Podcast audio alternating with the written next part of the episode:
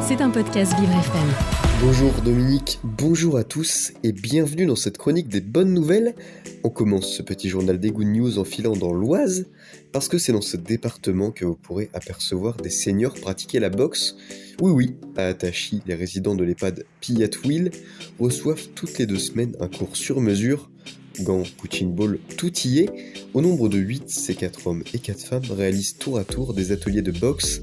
L'intérêt de ce sport est qu'il possède la capacité d'augmenter la motricité. Ellie, l'animatrice spécialisée, réalise en plus des exercices pour améliorer la respiration. Dans le groupe, tous les types de profils sont présents, en fauteuil roulant ou même malvoyant, rien n'arrête l'appel du sport. Ce cours lancé à la base sans trop y croire rencontre un franc succès les résidents réalisent cet atelier depuis maintenant 10 mois et ont créé une vraie relation de confiance et de respect avec l'animatrice. Au-delà du bien-être physique que cette activité apporte au corps, l'effet positif pour la tête est aussi indéniable, les résidents ressortent détendus et avec le sourire. Comme quoi, le sport reste véritablement l'un des meilleurs médicaments. On continue en partant du côté du bois de Vincennes. Si vous avez la possibilité de vous y rendre, il se pourrait que vous croisiez un petit animal roux, symbole de ruse. Depuis 9 ans, deux fois par an, un petit groupe de forestiers de la ville de Paris compte son nombre de vulpes.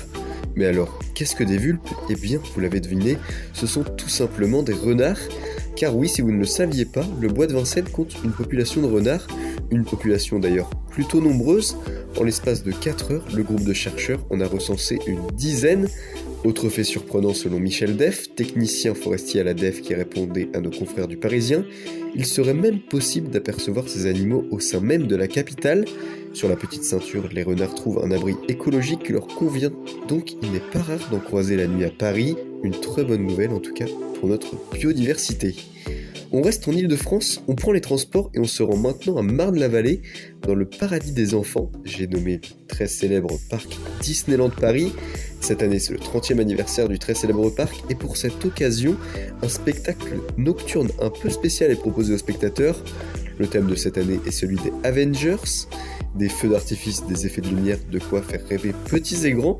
Pour autant, ce n'est pas le plus impressionnant. Non, cette année, le parc n'a pas hésité à sortir les grands moyens et s'est offert une chorégraphie de drones jusqu'à 500 de ces appareils voltige virevolt pour créer les personnages et les objets emblématiques de la franchise Marvel. Le parc propose cet événement actuellement, donc si vous ne savez pas encore quoi faire au cours du mois de février, vous savez où aller. On termine cette chronique des good news en musique, de la musique qui nous vient tout droit de Corse.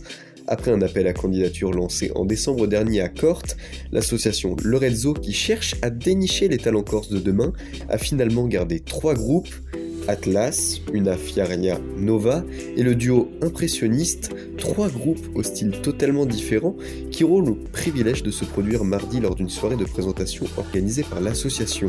Qui sait, peut-être que l'un de ces groupes se produira bientôt partout en France. C'était un podcast Vivre FM. Si vous avez apprécié ce programme, n'hésitez pas à vous abonner.